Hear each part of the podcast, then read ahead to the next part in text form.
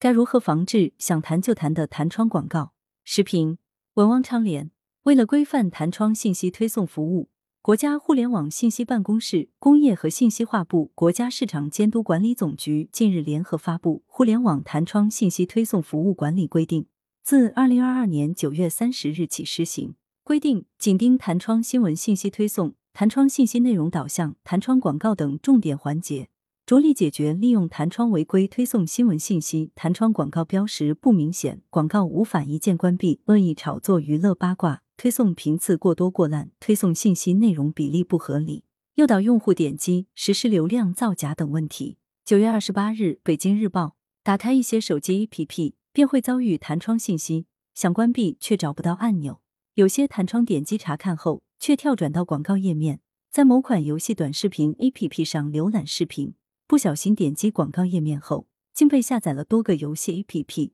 注册某影视 APP。如果没有充值会员，刷剧时总会弹出要求分享的页面。由上述种种可见，弹窗信息推送已成网络牛皮癣，不仅扰乱了互联网市场秩序，而且侵犯了消费者合法权益。特别是此前有媒体报道。部分弹窗广告甚至还存在色情、赌博、暴力等违法信息，成为增加安全风险、严重影响青少年身心健康的网络毒疮。基于以上情况，国家互联网信息办公室等三部门联合发布《互联网弹窗信息推送服务管理规定》，通过法律手段规范弹窗信息推送服务。事实上，弹窗信息中的广告也属于互联网广告，而互联网广告不能够强制消费者收看。广告法第四十四条规定。利用互联网发布、发送广告，不得影响用户正常使用网络。在互联网页面以弹出等形式发布的广告，应当显著标明关闭标志，确保一键关闭。同时，《互联网广告管理暂行办法》第八条也规定，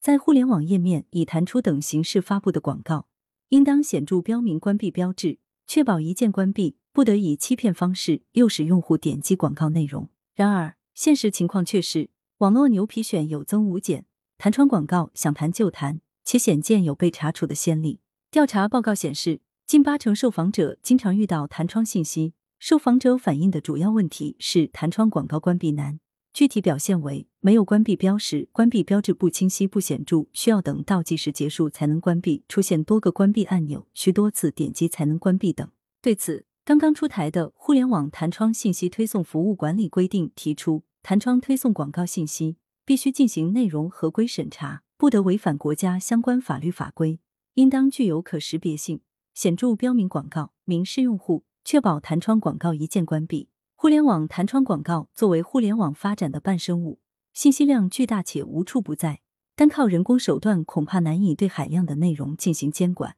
因此，对于规范弹窗信息推送，要法治也要纪防。事实上，通过立法与多种技术手段配套措施多管齐下，根治弹窗信息推送乱象，并非不可为之事。首先，规范和治理任性弹窗广告，应成为网络平台一项法定义务，以此遏制平台的利益冲动，切断蛰伏在弹窗广告之上的利益链。同时，应制定信息产业经营和服务行业标准，明确网络平台的服务项目和服务质量，尤其要明确技术标准。确保用户不被任性弹窗信息推送骚扰。再者，用户要增强维权意识，发现违规弹窗广告信息，应及时向有关部门举报，不能一删了事。此外，相关部门应明确监管责任，加大执法力度，强化精准执法，提高违法成本，加大行政法规对恶意弹窗信息推送的处罚力度。羊城晚报时评投稿邮箱：wbspycwb